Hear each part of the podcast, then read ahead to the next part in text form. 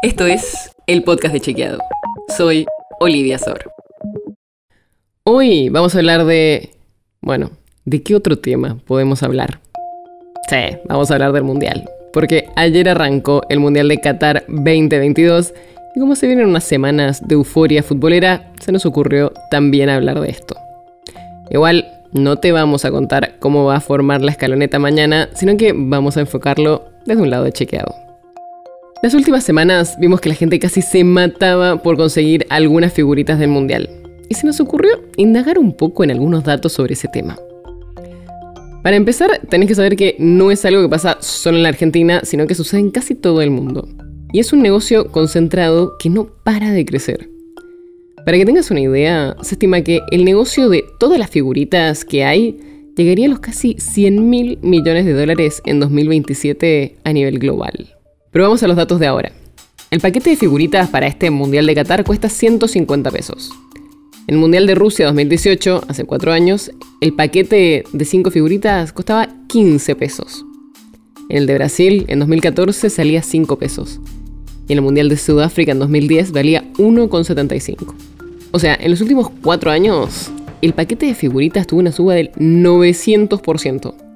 Bastante más alto que la inflación en general. Y si analizamos su precio en dólares, también aumentó el valor en el país.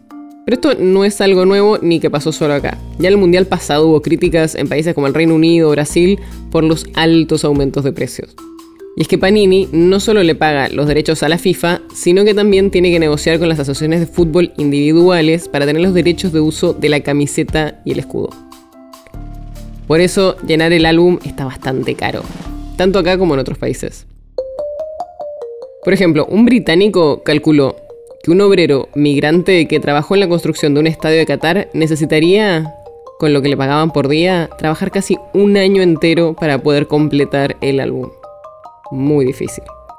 En Argentina se necesitan 20 mil pesos para comprar 670 figuritas que tiene el álbum. Pero, obvio, no funciona así. No es que puedes elegir qué figuritas te tocan, sino no estaría el pilón de figuras repetidas. Por eso llenar el álbum sale bastante más. El cálculo muestra que si una persona colecciona sola, tendría que invertir 175 mil pesos para tener un 90% de probabilidades de llenar el álbum. Pero esos son los dos límites. La estadística dice que si intercambias con 10 personas, el precio estaría alrededor de los 50 mil pesos. Así que ya sabes, si quieres terminar de llenar el álbum del mundial y no gastar tanta plata, todo depende de con cuánta gente puedes intercambiar tus figuritas repetidas. La nota sobre la que se basa este episodio fue escrita por Delfina Corti. Si quieres saber más sobre esto y otros temas, entra a chequeado.com o seguinos en las redes. El podcast de Chequeado es un espacio en el que de lunes a viernes te contamos qué de lo que escuchaste o circuló es verdadero o falso. te traemos datos para que puedas entender mejor las noticias. Si tienes una idea, algún tema del que te gustaría que hablemos en un próximo episodio, escribinos a podcast.chequeado.com. Y si te gustó este episodio, seguinos en Spotify o en tu app de podcast favorita y recomendanos a tus amigos. Es una producción de Chequeado, producción colaboración con Posta. La producción está a cargo de Martín Slipsuk y Sebastián Chávez. Y la edición es de Nacho Garteche. Yo soy Olivia Sor. Hasta mañana.